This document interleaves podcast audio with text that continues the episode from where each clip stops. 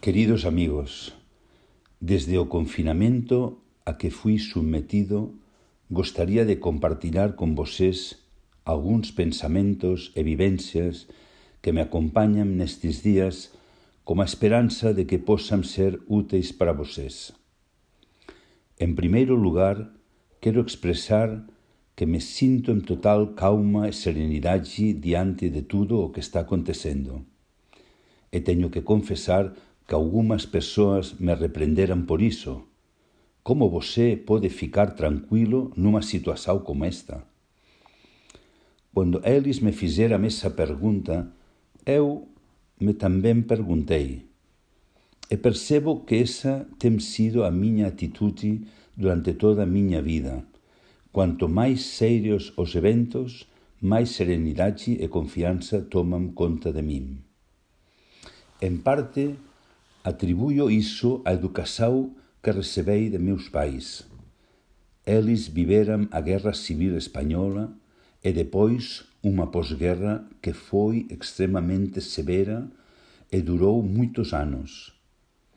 Eles me contaban detalladamente, mas nunca expresaram unha queixa, unha lamentação ou unha pitada de desesperança. A pesar de todo o que viveram, nunca perderam a serenidade ou a confiança na vida, ou mais precisamente, a confiança na providência. Eles estavam convencidos de que tudo o que nos acontece tem um significado.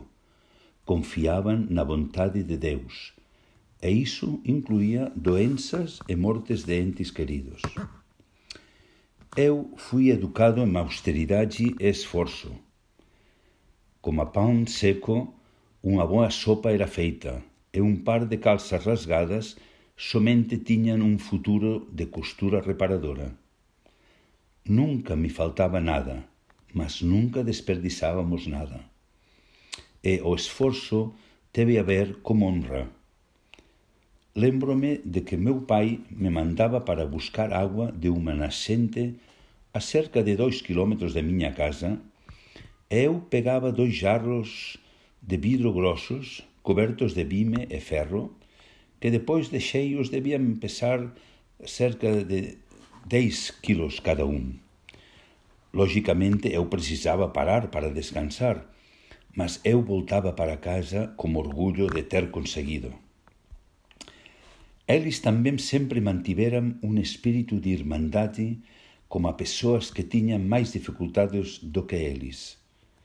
Meus pais habían crecido e foram educados en pequeñas cidades onde ese espírito de colaboración era normal. Depois vieran tempos de progreso económico e modernidade e con eso o renomado estado do bem-estar. Comprar, posuir, bem-estar pessoal e unha vida confortável se tornaron os novos valores da sociedade. Pasou de ser a ter. E iso nos levou á situación actual no mundo.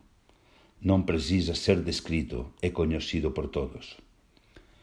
Hoxe, toda a populación mundial é alertada sobre o coronavirus, extremadamente preocupada e con medo das persoas afectadas e do número de mortes, e é normal que seja ese o caso. Todas as televisores do mundo concentranse a maior parte do día en transmitir estas noticias de maneira exhaustiva porque son as noticias actuais máis importantes e eu non vou negar iso.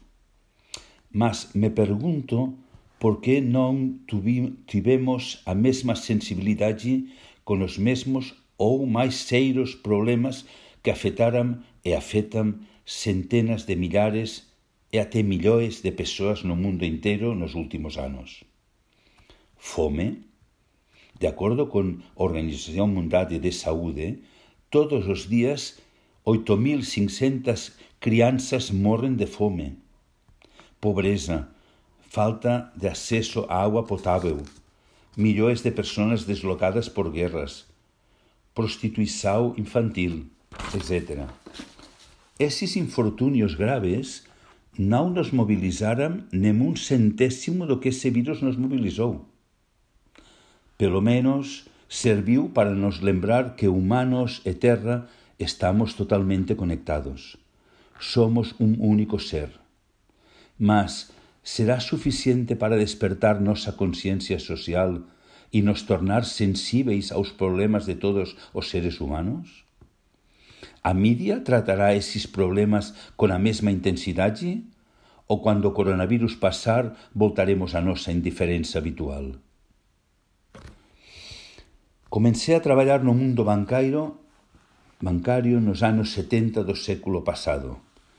Que remoto parece. Viví o fin de un período de tranquilidade na economía.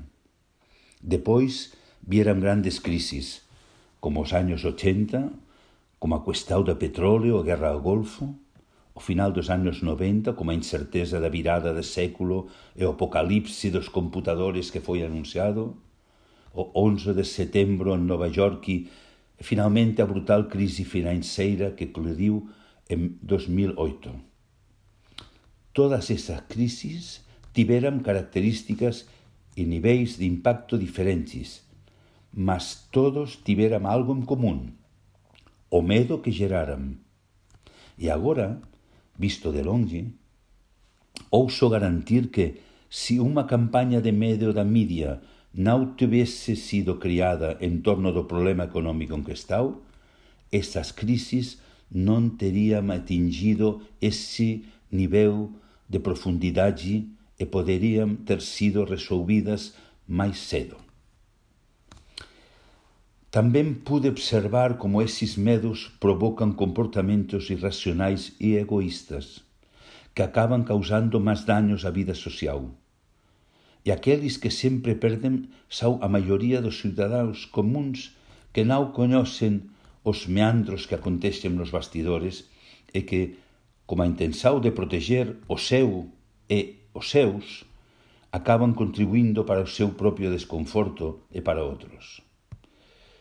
O medo nos faz perder a dignidade, nos torna egoístas e, en última instancia, responsáveis pelas consecuencias. Pasamos décadas con ese modelo de comportamento que corresponde a un ser humano expirado e non podemos continuar máis así. É hora de emergir un novo ser humano que se reconecte con os valores dos quais eu falaba no inicio e os leve a unha dimensión nova, máis alta e máis ousada. E acredito que este ser humano do futuro debe ter a coragem de desenvolver tres cualidades que carregamos dentro de nós, mas que exigem vontade e esforço para que possam emergir e transformar a sociedade. Essas qualidades devem ser-se inseridas na educação infantil. A primeira é a compaxao por todo o sofrimento humano. Os mendigos, aqueles que tiveron que emigrar, os doentes, os feridos, etc. Mas compaxao non é pena, se nau sofrimento compartilado. Un día deberíamos sentir a dor dos outros como a nosa dor. Como dixe Dostoievski nenhuma estrutura social tem direito a subsistir se for fundada no sofrimento, mesmo que seja apenas de um único ser humano. E temos que percibir que o que non aprendemos por amor, debemos aprender como a dor. A segunda cualidade é a paciencia, diante de cualquier contratempo ou sofrimento moral ou físico. Esa paciencia está ligada á confianza de que todo sufrimento pasará e que a forza e as capacidades para superalo residen en nós. Esa paciencia e ese saber levar con a serenidade e confianza todas as dificultades da vida, desperta en nós todo o noso potencial e pode se tornar encorajamento e conforto para os outros e, por tanto, algo curador. E terceiro, o espírito de sacrificio, que tamén poderíamos chamar de inegoísmo. A palabra sacrificio non significa sofrimento, mas ben do sagrado. Nos tempos antigos, os sacrificios eran ofrecidos aos deses e sempre consistiam nos mellores animais do rebaño ou nas mellores frutas colitadas. foi un auto de recoñecimento e agradecimento por tudo o que foi recibido. Debemos percibir que nos deran tudo, vida, comida, educação, e cando somos capaces de recoñecer o que recebemos e sentir compaxao por aqueles que sofren, pode surgir esa cualidade que consiste en dizer non eu, mas a través de min posan recibir os outros o que eles precisen. Pode sorprender a algúns que un banqueiro esteja falando sobre estas coisas. Confesarei a vocês que me envolví no proxecto de banca ética por causa do asunto da compaxao e do espírito de sacrificio. E tamén porque, ao longo de miña vida, desenvolví paciencia suficiente para suportarlo. Sim, estamos criando un banco ético na América Latina non por ambição personal, mas porque sabemos que podemos ajudar milhares de persoas a sair da situação injusta de desigualdade en que se encontram. E porque estamos mostrando como poden ser financiadas as empresas, empresas rentáveis que respeitan absolutamente o medio ambiente. Sei que nos últimos anos vocês já fizeron moitos esforzos e sacrificios para chegar a onde estamos agora. Talvez seja a parte menos visível e menos agradecida, mas, como os fundamentos dunha casa, é extremamente importante e esencial sustentar o que será construído. E agora que precisamos comezar a erguir o predio, temos esa complicación do virus. A pior coisa que podría acontecer é que vocês caíran na tentação do desánimo, porque garanto que vamos a superar esa crise e vamos a superala juntos. Non deixense manipular pelo medo de campañas na media, Encorajo vocês a olhar para dentro e descobrir esse novo ser humano que deseja emergir.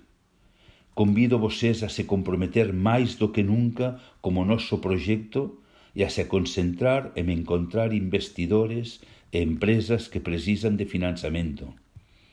Vamos a continuar traballando con a mesma enerxía e entusiasmo que demonstramos até agora e fortalecer aínda máis nosa comunidade como todo nosto apoio necesario. Non esperen a crise pasar para ficar calmos. Vamos a xerar tranquilidade Diante da epidemia de coronavirus, propoño que geremos unha epidemia de conscientização, entusiasmo e compromiso como a nosa sociedade. Vostés, vocês descobrirán que tamén é contagioso até que posamos nos abrazar directamente, envío unha cordial saudação e permanezo a súa disposición para que vos precisarem.